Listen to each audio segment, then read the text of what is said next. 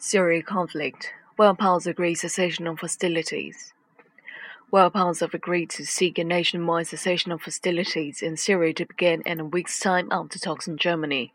The halt will not apply to the battle against jihadist group Islamic State and the Nusra Front. Ministers from the International Syria Support Group also agreed to accelerate and expand aid deliveries. The announcement comes as the Syrian army, backed by Russian airstrikes, advances in Aleppo province. The move threatens to encircle tens of thousands of civilians in rebel-held parts of major city of Aleppo. U.S. Secretary of State John Kerry admitted the ceasefire plan was ambitious and said the real will be whether the parties honor the commitments.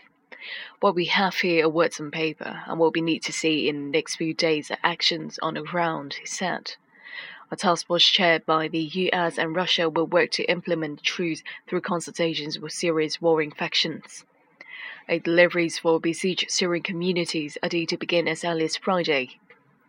Mr. Kerry made the announcement alongside his Russian counterpart Sergei Lavrov and UN Special Envoy for Syria. Mr. Lavrov said there were reasons to hope we have done a great job today, and early proposal from Russia envisage a truce starting on 1st of March. At the press conference, Mr. Kerry again suggested that Russian strikes were targeting what the West see as a moderate opposition forces rather than terrorists, as Moscow says. British Foreign Secretary Philip Hammond said the cessation will only work if Russia halts raids, although Mr. Lavrov said they would continue.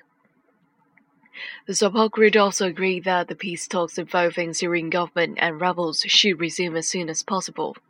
Initial talks were suspended just days after they began earlier this month in Geneva in the wake of the Aleppo offensive.